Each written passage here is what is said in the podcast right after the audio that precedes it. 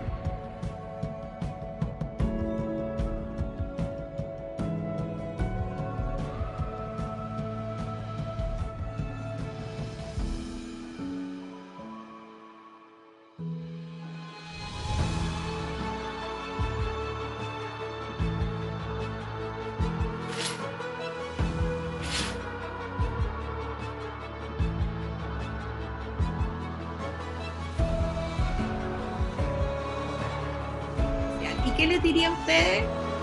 Les diría que, que se las jueguen por las cosas que creen. Así que yo los quiero motivar. El camino del servicio público tiene distintas caras, distintos caminos, pero hay uno que es fundamental y me alegro mucho que estén todos juntos en esta instancia, que es la formación. No, hombre, a mí mis felicitaciones a ustedes y decirles lo que ya les dije, son líderes, así que sigan cultivando, sigan formándose, sigan generando ese valor mayor que, que los convierte en, en, en líderes. Y, y, construyan su crecimiento porque la verdad es que necesitamos renovar la política, pero renovarla bien. Porque yo sí creo que los jóvenes tenemos mucho que decir.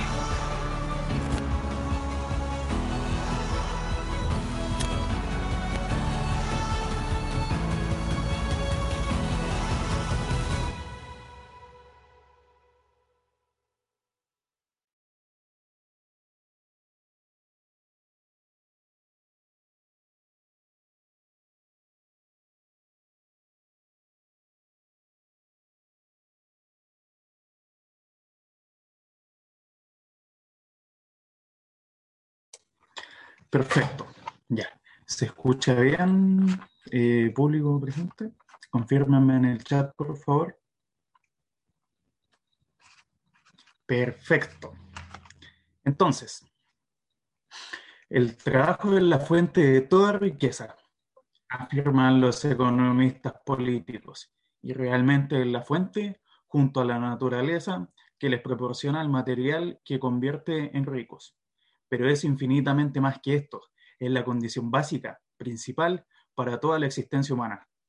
Y eso hasta tal punto que, en cierto sentido, tendríamos que decir que el trabajo creó al hombre mismo. Esta reflexión fue incluida en El papel del trabajo en la transformación del mono al hombre, de Friedrich Engels.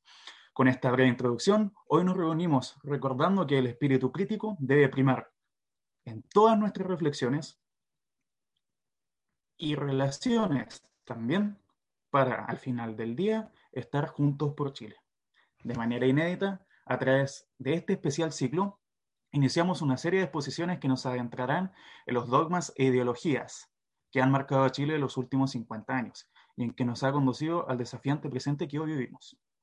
Profesor de Pedagogía General Básica de la Universidad Técnica del Estado, ex candidato de Unión Patriótica Presidencial, ex dirigente estudiantil de la Federación de Estudiantes y actual secretario general del Partido Comunista Acción Proletaria. El día de hoy nos acompaña para impartir la exposición del marxismo en Chile.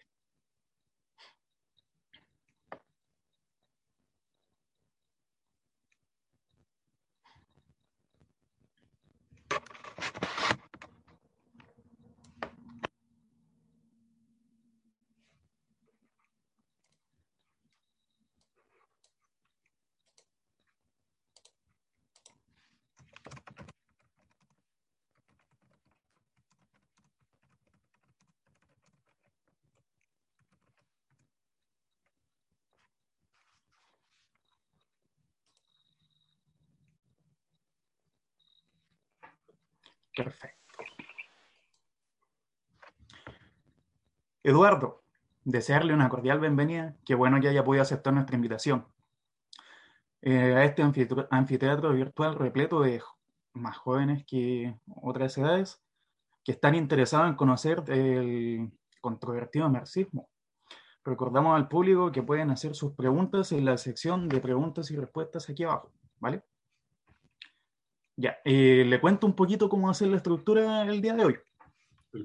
Primero, a petición de usted, va a hacer una exposición guiada a través de preguntas, que va a durar un estimado de 40 minutos.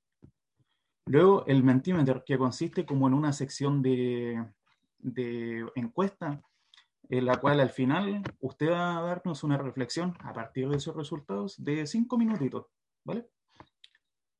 Luego de eso, vamos a hacer una sección de preguntas y respuestas con las preguntas que nos van a dejar aquí abajo en, el, en, la cajita. Y por último, un cierre que más que nada también ahí le pediríamos que nos deje un mensaje a todos nosotros como jóvenes y también a todos los presentes, a los 97 participantes que lograron asistir el día de hoy. Eh, luego vamos a cerrar, nos despedimos. Ah, y importante, también le pedimos que vamos a tomar una foto con todos los que quieran prender cámara al final de la reunión. Bueno. Ya, ¿está listo para comenzar? Sí, dale más. Perfecto. Entonces, eh, para comenzar, eh, queremos saber qué es el marxismo y cuáles son sus iniciadores y exponentes. Bueno, lo primero es eh, agradecer la invitación. De verdad, da gusto, ¿no? Cuando hay jóvenes, personas que quieran eh, conocer, aprender, llenos de inquietudes, porque indiscutiblemente no basta con ser espectador en la vida, sino que uno debe ser un artífice, un participante en las transformaciones, ya sea cualquiera sea la posición que uno tome. ¿no? Pero lo que no puede ser que alguien quede al margen de la vida misma, viendo cómo los acontecimientos pasan por el lado de uno. Bueno, esta es una de las cosas fundamentales que desarrolla, eh, que, en lo que se basa el marxismo. El marxismo no es otra cosa que la síntesis de la experiencia de la lucha de clase desde los tiempos más remotos hasta hoy día. El marxismo no se puede ver como una ideología dogmática encerrada en un refrigerador, ¿no es cierto?, congelada, ¿no? Sino que es, una, eh, es un pensamiento, es una doctrina que tiene como objetivo fundamental ya el terminar con las sociedades divididas en clases sociales. Nosotros entendemos que a través de la historia han existido distintos tipos de sociedades. Una de ellas reconocemos que es el comunismo primitivo, la edad primitiva. Luego viene el esclavismo, feudalismo, capitalismo y socialismo. Esas son las sociedades que ha conocido hasta el día de hoy la humanidad y que, por cierto, sigue conociendo. El marxismo se desarrolla fundamentalmente en la mitad, principios, digamos, el, segundo momento del principio de la mitad del siglo del 1800, ¿ya? De hecho, el manifiesto de Marx y Engel, el manifiesto comunista, 1848, que es, digamos, la piedra angular con lo cual se le empieza a dar un fundamento eh, científico a la ideología del proletariado. No es que con el marxismo eh, eh, se inicie recién las teorías revolucionarias de los explotados y los oprimidos. No es que con el marxismo se inicie recién la lucha por una sociedad sin clase. No, antiguamente, antes del marxismo existía. Existía un socialismo clerical, un socialismo utópico, existía, por cierto, el anarquismo, ¿no? y otra serie de, de posiciones que buscaban la superación del capitalismo. El marxismo nace en medio de un momento de desarrollo determinado del capitalismo, que va abarcando a grandes masas humanas que van participando en la producción en forma asalariada, a partir de lo que es simplemente eh, de lo que es el, el, salario, ¿no? en el cual el hombre no tiene otra cosa, el trabajador, que vender que su fuerza de trabajo. Y la única riqueza que tiene es su prole. Por eso que nosotros hablamos del proletariado, que es distinto a las clases explotadas anteriores, que sí tenían eh, algo, digamos, de, de, medio de producción, no solamente su fuerza. A veces tenían algunos aperos, tenían algunas herramientas artesanales, etc. Pero en la gran industria solamente eh, los trabajadores venden su eh, inteligencia y su fuerza de trabajo, ya sea intelectual o manual. Las condiciones de vida fueron empeorando en forma impresionante a partir del desarrollo del capitalismo. Capitalismo que, por cierto, en un momento histórico fue progresista en relación al feudalismo, sin lugar a duda, que fue un salto adelante. Eso significó incluso desatar algunas ataduras eh, religiosas, concepciones estáticas sobre la vida y sobre la sociedad. Entonces tampoco podemos decir nosotros, ¿no es cierto?, que el capitalismo desde el primer momento fue reaccionario. No, en un momento determinado se transforma en aquello y el proletariado sigue eh, pidiendo o buscando la manera de su superación. Han habido distintas experiencias revolucionarias a través del tiempo. Una de ellas, quizás la más destacable, es la Comuna de París, 1871, que fue la primera revolución obrera, que fue ahogada en sangre, por cierto, ¿no? Eh, pero fue la primera revolución en que los trabajadores trataron, como dice Marx, de tomar el cielo con las manos por asalto.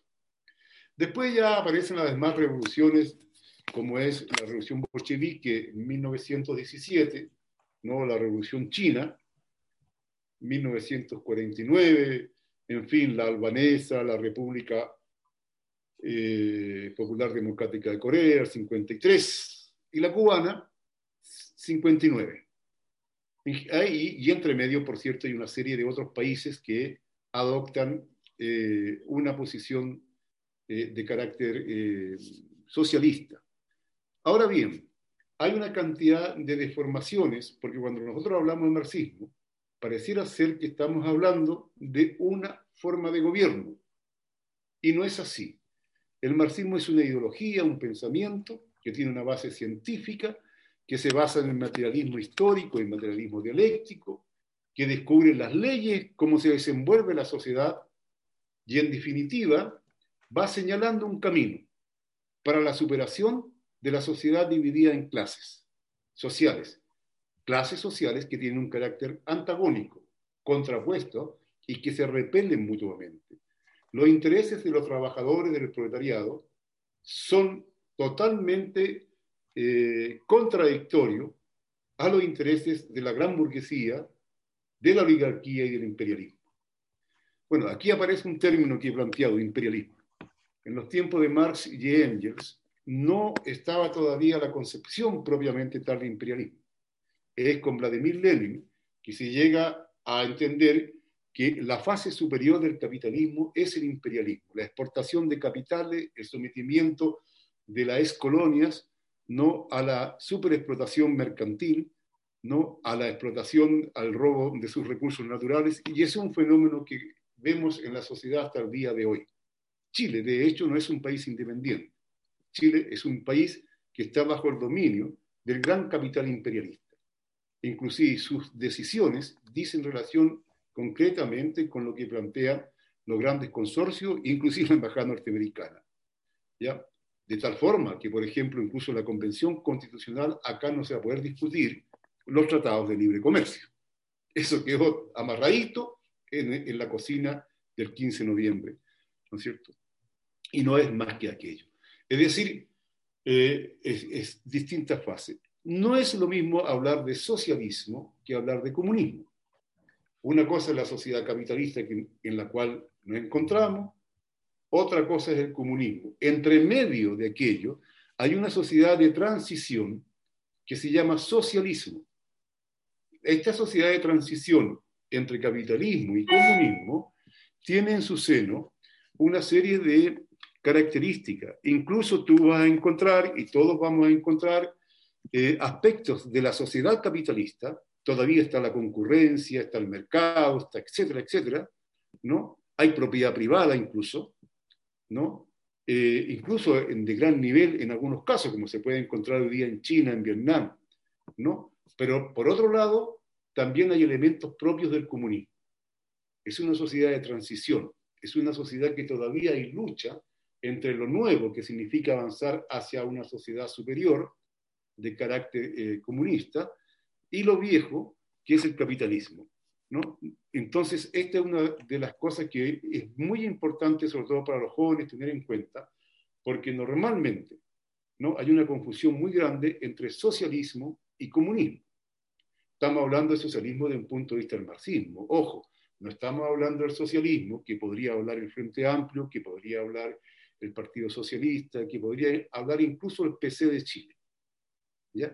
Es, eso es eh, eh, socialdemocracia, eso es una forma de capitalismo eh, con un barniz social, ¿no? pero no tiene que ver con una sociedad que está planteando el avance hacia el comunismo, a la sociedad sin clase, a la sociedad en que los hombres no se rigen eh, por la explotación del hombre por el hombre, y donde existe la más amplia democracia, ya que la propiedad de los medios de producción, el mercado y en, definitiva el propio Estado se expande de tal manera ¿no?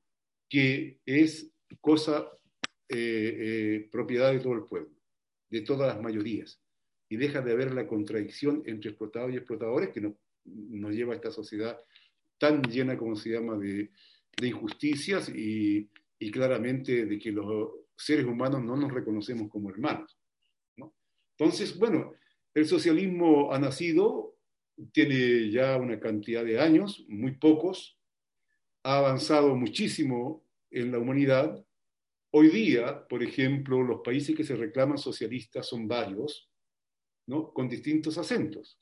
Tienes la República de Vietnam, Laos, tiene eh, la República Popular Democrática de Corea, la República Popular China, eh, la República de Cuba, y de cualquier manera podríamos incluir a otros, ¿no? que tienen eh, una postura en esa dirección como podría ser la Siria con Bashar al-Assad, como podría ser incluso Venezuela, aunque con una cantidad de contradicciones, ¿no? y otros países. Es decir, hoy día una parte importante de la humanidad, ya más del 30, casi un 40% de la humanidad vive en regímenes que tienen partidos comunistas y partidos que eh, se nutren o tienen como fuente el marxismo, ¿no? Para dirigir sus países. Ese es un elemento muy importante de tener en cuenta, porque normalmente pareciera ser que después de la caída de la Unión Soviética y de toda Europa del Este, no quedó sobre la faz de la Tierra ninguna experiencia socialista en pie. Impecable. Eh, siguiendo, eh, queremos saber cuál fue el contexto del nacimiento de esa corriente ideológica. Eh, ya adelantó un poquito durante toda su explicación, pero deseamos que profundice más en el tema. Bueno, como es normal, la expansión, el desarrollo del capitalismo, ¿no?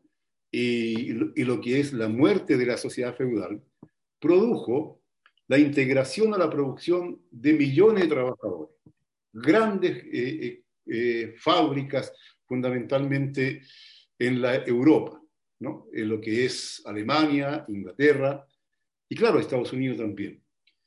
Y estas grandes fábricas, para acumular dinero, para tener, digamos, un, un acumulado, para seguir expandiéndose, sometieron a una explotación bárbara ya a los trabajadores incluso no solamente a los trabajadores adultos, a los niños, a las mujeres, con una cantidad de horas que eran impresionantes.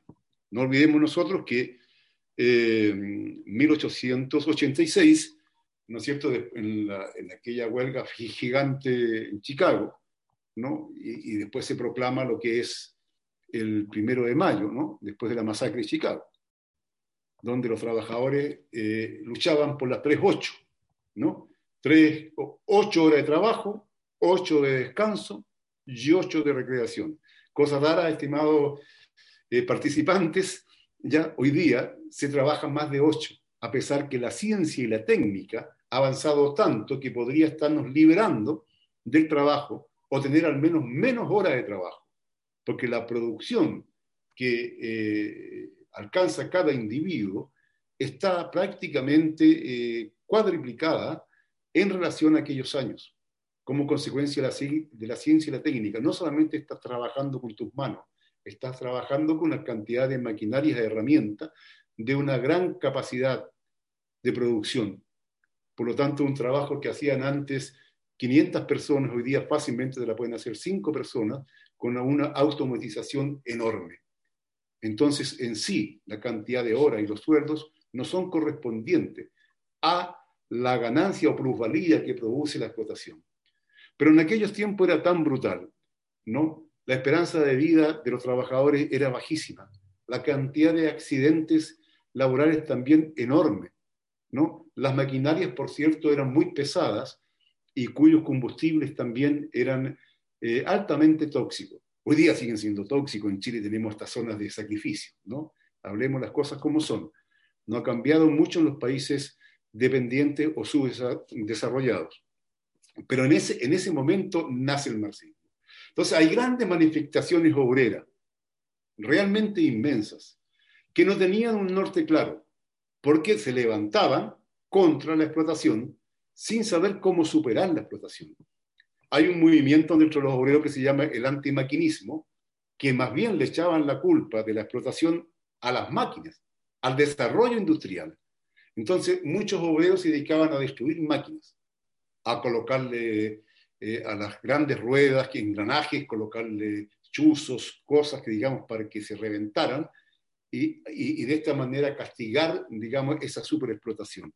Pero claro que la salida no era esa.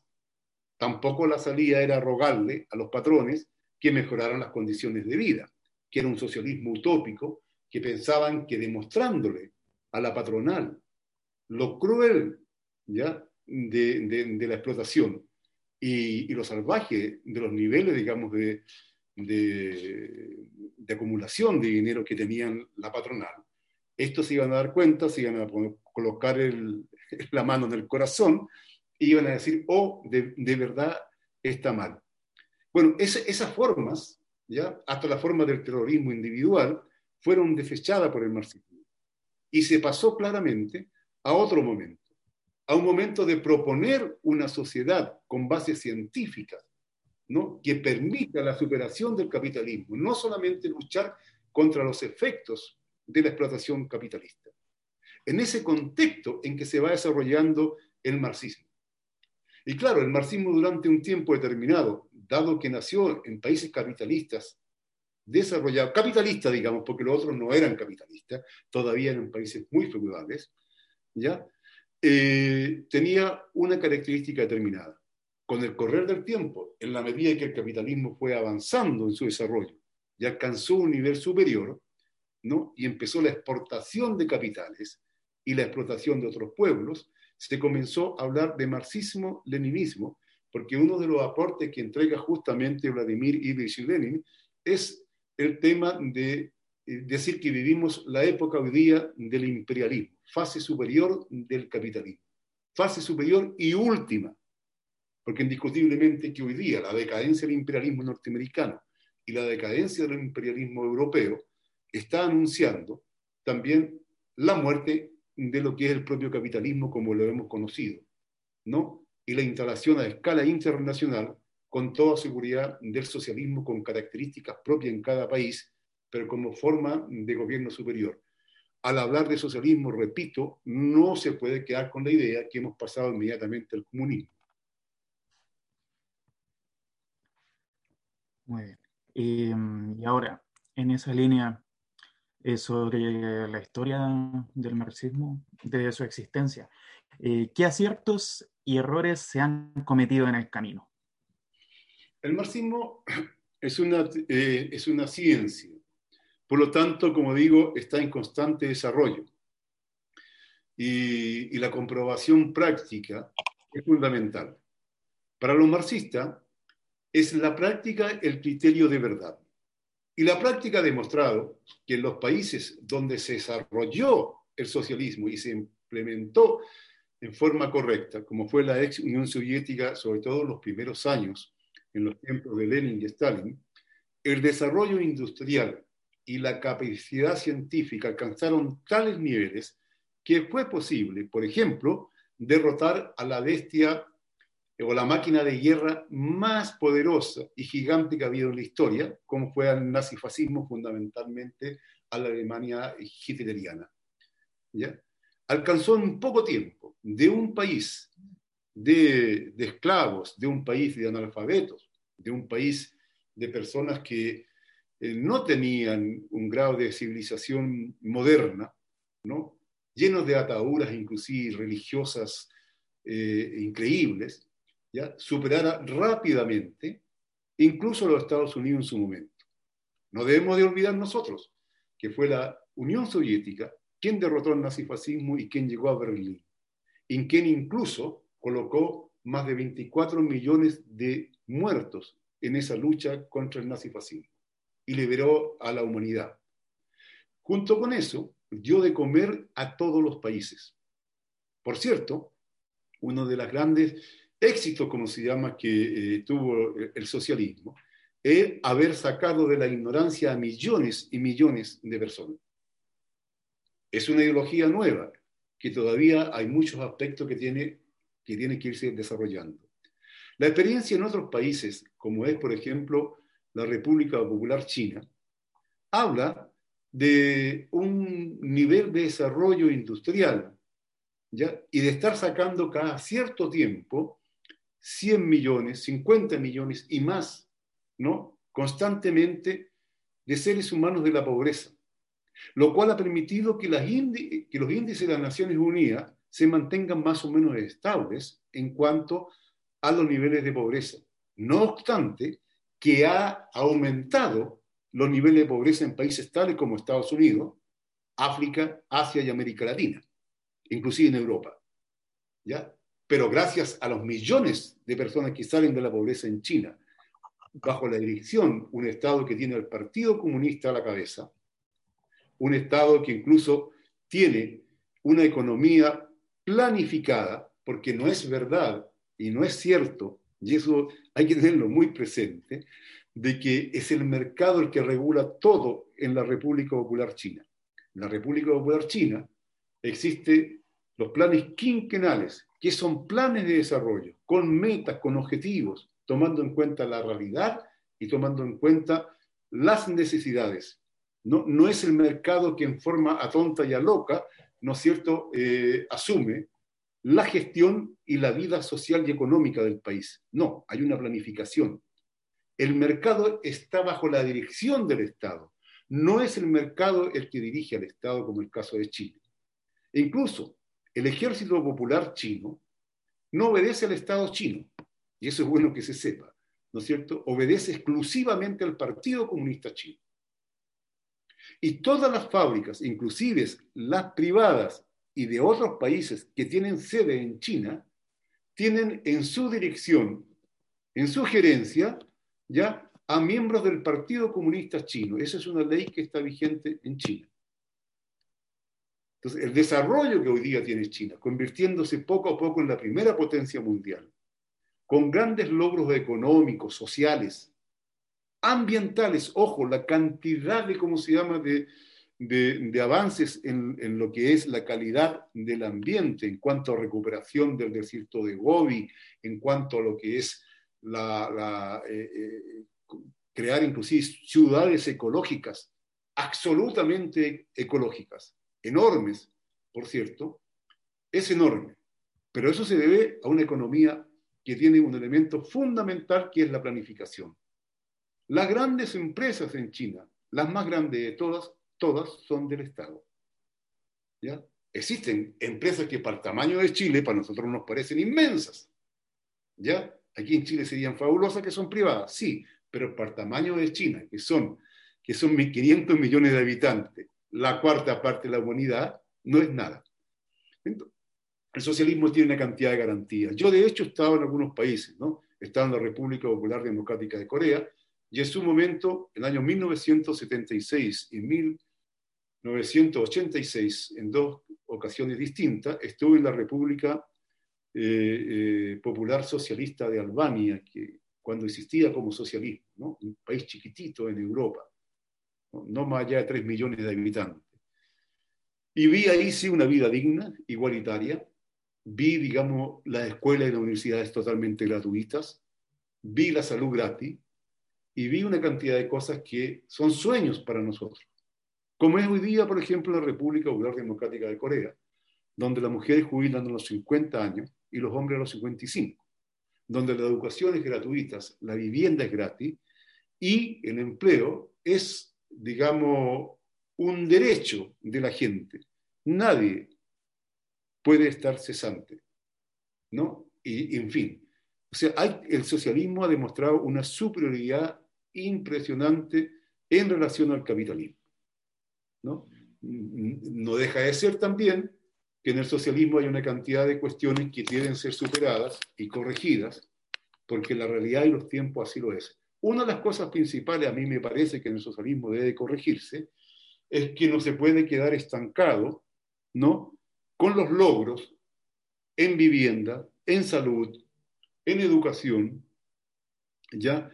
Eh, que se tienen en un momento determinado cuando eso no se tenía gratuitamente. Porque una vez conseguido eso, la sociedad y el pueblo reclama más. Y es necesario, sobre todo a las nuevas generaciones, entregarles la posibilidad concreta y real de nuevas realizaciones. ¿Ya? No basta con que la generación revolucionaria que se toma el poder resuelva ciertos problemas que estaban planteados en ese momento, sino que tiene que ser capaz de llegar a una revolucionización permanente de la sociedad. Esa es una de las cuestiones que está planteada en el socialismo, ¿no? El, no estancamiento, la continuidad del proceso, no solamente en el plano cultural e ideológico, en el plano productivo y en todos los planos posibles, de manera tal que eh, la vida civilizada, acomodada, de calidad, ya esté al alcance de todos. Ya. Ahora nos vamos a centrar un poquito más en lo que es Chile, ¿no? Eh, ¿Cómo ha sido la difusión y el progreso del ideario marxista en Chile y cuáles han sido eh, las más grandes dificultades que ha tenido durante su existencia aquí, precisamente en Chile, en especial? Bueno, Chile, como todo país capitalista dependiente, casi una factoría del imperialismo, ¿ya? Eh, aquí hay una cantidad enorme de deformaciones de todo tipo. Y cuando nace el movimiento obrero en Chile, nace, digamos, por ahí al inicio o, al final de 1800, eh, inicio 1900, ¿no? Eh, con concepciones también utópicas, también idealistas, también concepciones no revolucionarias, sin embargo de obreros y trabajadores muy bien intencionados, que se caracterizaban fundamentalmente en las mutuales, en todas estas organizaciones de comprando juntos, todos compraban para abaratar los costos, en, em, las agrupaciones de eh, alcohólicos anónimos, donde era contra el alcoholismo, contra los vicios que había en la sociedad capitalista, ¿ya? tratando de mejorar sin plantearse el tema del poder político, que es fundamental en toda sociedad. ¿no? Ahí nace el POS, Partido Obrero Socialista, que funda justamente Luis Emilio Recabarren, en 1912. ¿no? Ahí, ahí Recabarren trabaja. El POS era una buena organización en que se confundía el sindicalismo con el socialismo y no había mucha claridad. Es por eso que 10 años después, 1922, se, se funda en Rancagua el Partido Comunista, que no es una continuación, como dicen los actuales dirigentes del Partido Comunista de Chile, de lo que fue el POS. De hecho, fue la superación del POS, la superación ideológica, política y orgánica. ¿no? no todos los militantes del POS continuaron en el PC, porque hubo indiscutiblemente el nacimiento de un partido de nuevo tipo que ya se planteaba o comenzó a plantearse el tema de las transformaciones radicales en la sociedad y pasar a una sociedad de carácter socialista, el tema del poder político. Pero aún así, durante muchos años no se estuvo muy claro eso. Aquí en Chile siempre las organizaciones marxistas o autorreclamadas marxistas, por lo menos en los años 60 del siglo pasado, eran muy integradas a la institucionalidad. No sobrepasaban la institucionalidad. Esto trajo consigo que en los años 60, eh, hasta los 70 y los 80, por cierto, pero fundamentalmente hasta el 73, ¿no?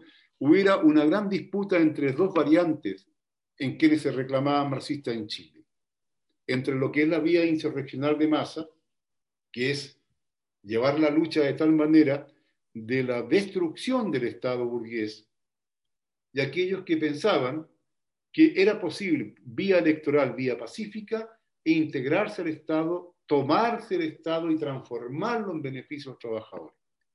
Esas dos concepciones se enfrentaron en sí y también se está en enfrentamiento en todo el mundo. ¿no? Así fue, por ejemplo, el enfrentamiento que hubo en un momento entre la Unión Soviética después de la muerte de Stalin, no con Nikita Khrushchev, en fin, toda esa gente, ¿ya? con la dirección del Partido Comunista Chino, donde estaba Mao Zedong, y la dirección del Partido Trabajo de Albania, donde estaba Enver Hoxha. Además, por cierto, con, otros partidos como el Partido Trabajo de Corea o el Partido Comunista de Cuba. Entonces, habían dos líneas que también se reflejaban en la realidad chilena. Entonces, cuando nosotros hablamos de eh, marxismo en Chile, no podemos dar como un todo. Han habido distintas corrientes que incluso se han enfrentado entre sí, porque claramente una de ellas es la correcta y no todas. Así en el pasado, por ejemplo, quienes sostuvieron la vía insurreccional de masa, ¿ya? era el movimiento Espartaco en su momento, luego se llamó Partido Comunista Revolucionario, eh, la vanguardia revolucionaria marxista, de donde también se desprende y nace el MIR, Movimiento Izquierda Revolucionario. En fin, y, claro, versus la dirección del Partido Comunista de Chile y el Partido Socialista que tenía una concepción de carácter electoral pacifista. Eran dos concepciones distintas. En definitiva, lo que quedó claro siempre, y el golpe de Estado lo demostró, ¿ya? que la vía pacífica al socialismo no existe. Esa es una cosa que todo joven que está escuchando debe entender. Por ejemplo, llega un momento que los de abajo avanzamos, avanzamos, avanzamos y tocamos techo. Y los de arriba dicen, ya cabrito, hasta aquí llegó el recreo. no pasa más allá. No estoy dispuesto a que mi privilegio y mi buena forma de vida siga existiendo. O sea, o sea, perderla. Queremos que siga existiendo. Y para eso ocupan lo que decía Pinochet, la última reserva de la patria, decía Pinochet. ¿No es cierto? Las Fuerzas Armadas. Porque las Fuerzas Armadas no son de todos los chilenos. Las Fuerzas Armadas tienen un carácter de clase, así como lo tiene el Estado. En un Estado socialista, las Fuerzas Armadas también tienen un carácter de clase y tienen un carácter de clase de los trabajadores. Es por eso que las Fuerzas Armadas en la República Popular Democrática de Corea obedecen al Partido del Trabajo de Corea y en China obedecen al Partido Comunista Chino y no al Estado, porque el Estado como un ente neutral ya es una cosa, pero las Fuerzas Armadas fueron creadas en la lucha, en la revolución, y fueron creadas por el Partido Comunista. Por lo tanto, son Fuerzas Armadas que obedecen solamente al Partido Comunista. En Chile no es así. Entonces, se produjo el 73. Y eso demostró que aunque tú tuvieras las mejores intenciones ¿ya? y llevaras al país a una independencia, a una soberanía, como fue, por ejemplo, la nacionalización del cobre, el 71, 1971, el 11 de julio, ¿cierto? Vamos a conmemorar ligerito eso, ¿ya? Eso no iba a ser permitido por las potencias imperialistas, porque Chile tiene el 45% de la reserva de cobre de todo el mundo. Y, y bueno, y los grandes consorcios no iban a permitir que nosotros fuéramos dueños de lo que es nuestro y lo usáramos en nuestro desarrollo, en una industrialización, en una vida feliz y en un progreso, en un, país poderoso que puede transformarse eh, teniendo con esos recursos en la mano. Entonces, claramente en la historia de Chile, ¿no? en las posiciones revolucionarias, han estado siempre al servicio de los trabajadores y del pueblo. Han luchado por sueldos, han sido reprimidas, han sido masacrados. La cantidad de dirigentes comunistas, revolucionarios, milistas, etcétera, etcétera, han sido asesinados por las fuerzas represivas. No uno, muchos. Incluso el propio compañero Salvador Allende fue bombardeado la moneda. Qué cosa más brutal, que cualquier joven debiera crearle por lo menos una emoción al ver la moneda la casa de gobierno totalmente bombardeada por las fuerzas eh, militares que se reclamaban leales a la constitución del 25 que se le metieron en el bolsillo y que no hicieron nada, digamos, por respetarla, sino que inclusive gobernaron mucho tiempo sin constitución. ¿No? Hasta los años 80 en Chile se gobernó sin constitución, con puros bandos militares. Lo que decía la Junta, y dentro de la Junta apenas Pinochet y cuatro generales más se hacía. Así de grave hemos vivido este país. Entonces, bueno, los socialistas en Chile siempre han luchado por mejores condiciones de vida. Al decir los socialistas, no estoy diciendo el Partido Socialista de Chile. Ojo, allí han habido gente honesta, como Allende, como otros. Pero el Partido Socialista de Chile no es sinónimo de marxismo. Ya, por el contrario, el Partido Socialista de Chile hoy día es antimarxista. ¿no? No tiene ni un olorcito, ni un tufito a socialismo verdadero. ¿Ya? Es un partido integrado que más bien es un amortiguador para impedir que la gente conozca y se desarrolle el verdadero socialismo.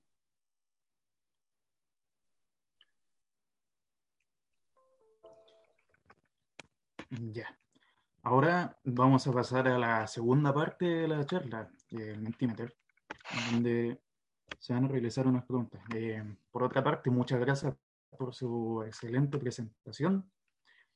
Em, siempre nosotros andamos buscando actualizarnos y conocer más de toda la ideología y, ¿por qué no, del marxismo y también su perspectiva en Chile? Especialmente alguien como usted, que es el que está liderando el desarrollo del partido en nuestro país.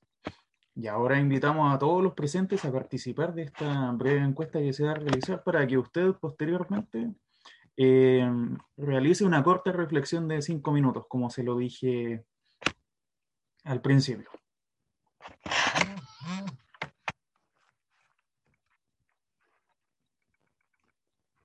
Muy bien, cuéntame. Hay, hay que plantear un poquito sobre aquellos temas, ¿no?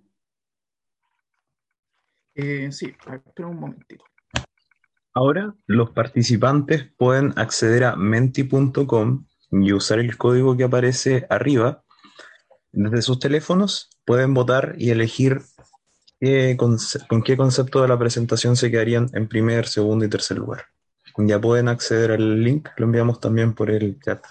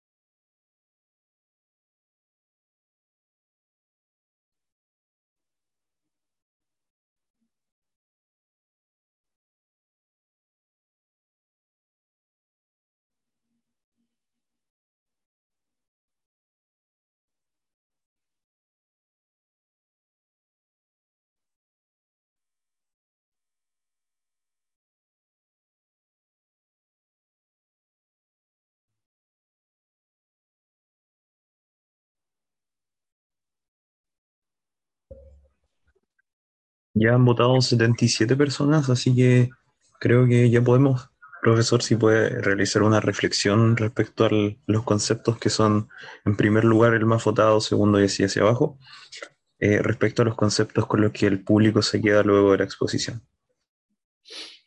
Bien, mira, eh, orden proletario, por ejemplo, es inadecuado plantearlo así.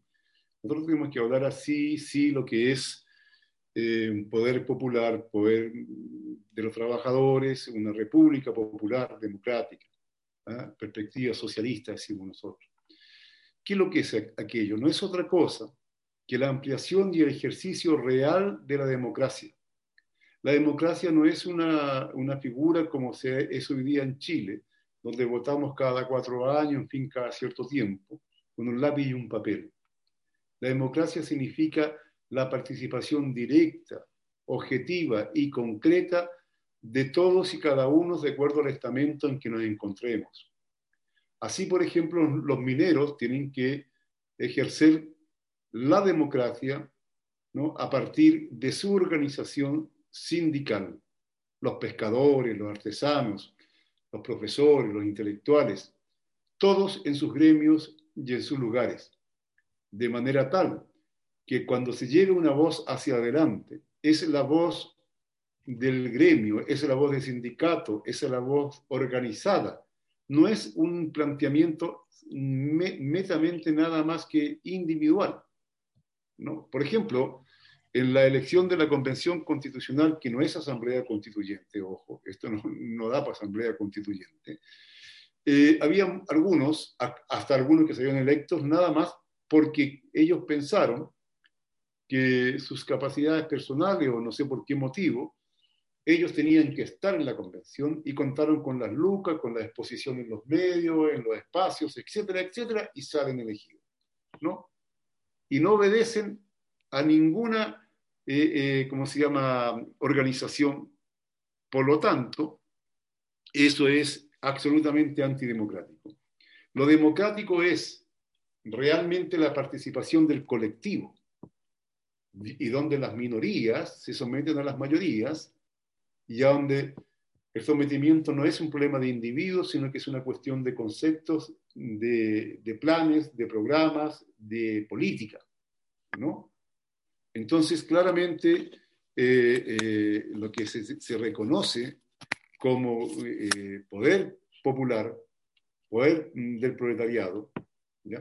de ahí digo que la palabra orden proletario no es adecuada, eh, entendemos que claramente superior a cualquier formulación eh, democrática burguesa.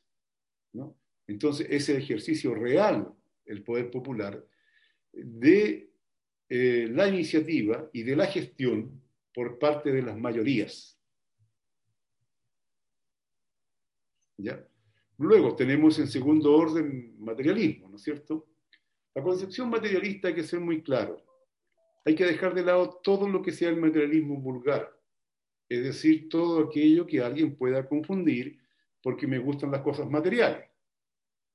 Es una concepción de la vida, es una concepción que entendemos que eh, hasta nuestro pensamiento es material, porque nace de un órgano material que es el cerebro y se produce y se alimenta a partir del nexo que tiene eh, eh, nuestras neuronas, ¿no es cierto?, con los órganos de los sentidos, ¿no? Olfato, oído, tacto, etc. ¿no? Gracias a eso acumulamos un tipo de conocimiento que nos permite a nosotros conocer la realidad material, interactuar en ella y transformarla. Y la materia está en constante eh, transformación y movimiento. Por lo tanto, nada es estático ni nada es eterno desde un punto de vista marxista. Nada es de una vez y para siempre. Todo está en constante transformación y desarrollo. Y el conocimiento es una consecuencia de aquello. O sea, entonces no se puede separar como el conocimiento caído desde el cielo ¿no? Indiscutiblemente que hay una cantidad de concepciones que son idealistas. Cuando hablamos del materialismo, y aquí quiero plantear entre lo que es el aspecto religioso, los marxistas leninistas no atacan a la religión en sí, en cuanto a entrar en una contradicción, porque entendemos que la tarea de estos momentos y de estos instantes por muchos años va a ser entre oprimidos y opresores. Y dentro de los opresores van a haber algunos que son idealistas y otros materialistas. Materialistas vulgares, no marxistas, pero materialistas. Y dentro de los oprimidos van a haber materialistas e idealistas, gente que cree en Dios y gente que no cree en Dios, que cree que a lo mejor hubo un ser supremo que hizo todo. Entonces, los trabajadores y el pueblo no pueden dividirse entre quienes buscan la solución en el cielo y aquellos que quieren la solución en la tierra. Todos necesitamos la solución en la tierra. Todos. Se crea o no se crea en un ser superior. Concretamente. ¿ya? Ahora el problema de las comunidades. No, nosotros claramente entendemos de que cada realidad es distinta a otra. Es por eso que el marxismo, siendo una concepción internacional, ¿no? adquiere particularidades de acuerdo a los países en que se desarrolla indiscutiblemente que la revolución en Chile va a tener particularidades que van a estar determinadas por los trabajadores y el pueblo chileno, por la realidad, por las tareas que aquí tenemos planteadas, por la profundidad que ha tenido el neoliberalismo, por las concepciones ideológicas que están en la cabeza eh, del pueblo, por las concepciones ideológicas y religiosas, y también, por qué no decirlo, por la experiencia acumulada en la forma de organización del país. hay una serie de aspectos que debemos entender que tanto como las comunidades o los países no eh, van a tener siempre algún grado de variabilidad. Nosotros no copiamos modelos, ni ninguna revolución socialista podría copiar modelos. Si alguien quiere hacer aquí, eh, reemplazar, digamos, el asalto al Palacio, al Palacio de Invierno en Moscú. Instalarlo acá es una locura. ¿no? Chile no es la República Popular Democrática de Corea, como la República Democrática de Corea no es Chile. Entonces, claramente, la forma que adquiere el socialismo en cada lugar es distinto. Porque son problemas distintos, hay historias distintas y concepciones arrastradas con el tiempo. Por ejemplo, la variante del confucianismo que están en Asia, no es acá. Acá es fundamentalmente una concepción cristiana, que va a estar presente durante mucho tiempo. y que no podemos escapar si queremos hacer un análisis materialista para la transformación de nuestro país o de las comunidades. Ya.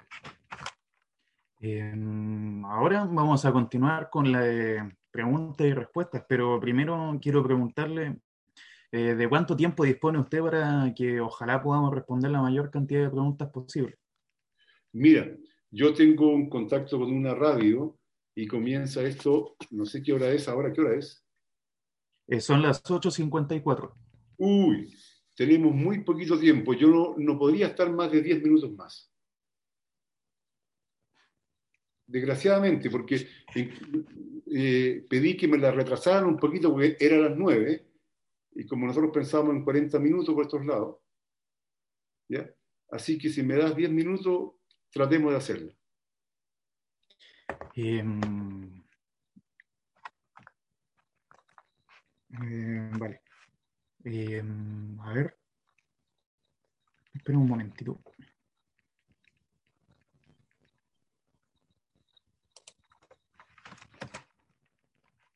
Ya, eh, mire, eh, le voy a hacer las preguntas de todas formas, pero eh, procure responderlo en la menor cantidad de tiempo que le sea posible. Trate de no explayarse tanto, que para respetar su tiempo también.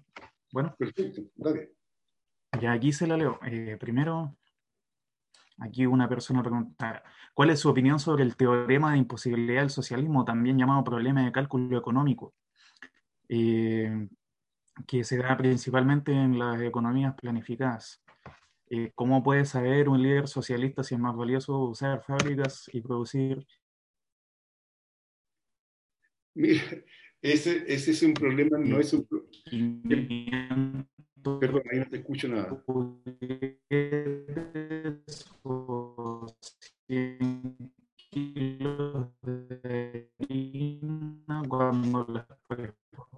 Perdón, Uy, no te estoy escuchando nada, nada, nada, nada, nada.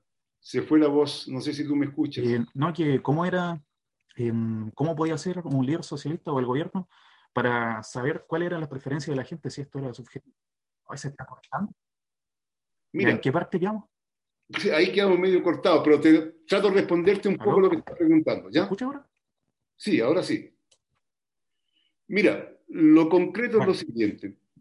¿ya? Em, no es el problema del líder, ¿no? es el problema de una administración colectiva que usando la ciencia y la técnica ¿no? estudia las necesidades y las particularidades de acuerdo a un plan general de desarrollo del país. Por ejemplo, en el caso de Chile, los estudiantes universitarios estudian cualquier carrera. Una vez salen a la calle y no tienen empleo, porque resulta que están sobre expuestos. ¿no? Por ejemplo, tú estudias criminología. La otra vez inclusive fue un escándalo con eso. ¿no? Sino eso solamente lo enseña investigación y por lo tanto la gente que estudió eso en la universidad no le sirve de nada y tiene que manejar un Uber. Entonces tú tienes que, una economía planificada te permite saber qué cantidad de recursos tienes, qué cantidad de habitantes, cuáles son las necesidades, ¿no? Y cuáles son los elementos prioritarios para llegar en un plan de desarrollo posterior, porque estamos hablando desde un punto de vista colectivo, no, no de un punto de vista de lo que es, digamos, una concepción individualista. Y claramente la economía planificada es mostrada hasta, hasta el momento ser superior. Y te lo digo incluso en relación a China. No se equivoquen, China no es el mercado el que manda allí. El mercado, como dicen ellos, lo tienen muy bien encerrado en una jaula, que a veces parece jaula de oro, pero jaula al fin y al cabo.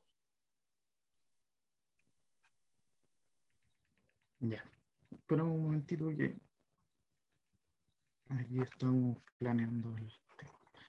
Ya, em, mientras tanto, la siguiente. Eh, el comunismo en sí es de carácter anarquista? En absoluto. El comunismo se basa en la ciencia. ¿ya? Más bien el capitalismo es anarquista, que se basa fundamentalmente eh, en una actitud individual. El socialismo ¿ya? se basa particularmente en lo colectivo ¿no? y en la aplicación de planes y programas. No está colocado a la voluntad individual, la libertad para los revolucionarios de carácter marxista, en este caso para el Partido Comunista Chileno Nación Proletaria, es la libertad colectiva por encima de la libertad individual. La libertad individual no existe, no existe sin ser primero libertad colectiva. O es de todo o no es de nadie. No es uno por encima de los demás. Es por lo tanto, esa es la diferencia con el anarquismo, porque el anarquismo pone el centro en el individuo, por encima de lo colectivo. Y lo colectivo significa, en el fondo, colocar en el centro verdaderamente al individuo, porque crea las condiciones para el desarrollo ¿no? del propio individuo. Perfecto. Eh, no me dejan leer acá esta gente. Eh, vale. Eh, desafortunadamente vamos a tener que eh, dar fin a la reunión porque estamos quedando cortos de nuestro tiempo y del suyo también. Ahora, cuando tú quieras, ya hemos tenido una bonita experiencia que ha planteado la posibilidad, si ustedes, si ustedes desean, claro está, de, de, estar nuevamente. Ya. Eh, antes de que nos tomemos la foto oficial, quiero eh, pedirle, como le dije al principio, algún mensaje que usted nos pueda dar a nosotros como jóvenes. Bueno, lo primero es decir de que el ser joven es algo mucho más allá que algo biológico. Es un tema fundamentalmente ideológico. Un joven tiene que estar siempre con la idea nueva, con la idea que anuncian futuro, que anuncian revolución, que anuncian cambio. ¿no? Un joven no puede ser, por ningún motivo, conservador, conservar lo ya conocido, sin atreverse a caminar hacia un mundo nuevo. Lo conocido hasta ahora, hasta ahora puede ser muy bueno, pero siempre hay que luchar por una posibilidad mejor. Y claramente el capitalismo hoy día ya hay que superarlo. Es tarea de la juventud, ¿no? Atreverse a transformar la vida, a ser feliz, a luchar por una sociedad justa, donde los seres humanos seamos el centro de todo y nunca los intereses nuestros como seres humanos estén dependiendo de las tasas de interés o las tasas de ganancia o los grados de acumulación que quedan en pocos, en pocos bolsillos, no del capital. Así que a nada, chiquillo, atreverse a cambiar el mundo. Ya. Ahora para la foto final, antes de que Francis siga, Ahora ojalá todos puedan encender su cámara y ahora yo voy a hacer una cuenta regresiva para que podamos hacer los que deseen hacer eh, sonreír o, lo que deseen. Así que vamos a tomar la foto en 5, 4, 3, 2, 1. Y estamos. Listo, ahora puede seguir Francis. Eh, un gusto haber compartido con usted, a pesar de que nuestras ideologías no son, eh, no son afines, pero siempre es bueno aprender de, de, todas las personas, en especial de usted que lleva en esto tanto tiempo. Eh, ha resultado un fructífero encuentro para conversar en torno las ideas de todos. Eh, instancias como estas para sentarse a pensar y dialogar en torno a estos temas son lo que debe aumentar en una sociedad en transición, como lo mencionó usted hace tiempo hace un poquito tiempo, digo. Así también eh, agradecerle a todos los presentes el participar en esta instancia. Vayamos siendo activos agentes del cambio en nuestro país para construir el Chile que todos nosotros queremos y que también, por supuesto, nos merecemos. Muchas gracias y que tengan todos muy buenas noches.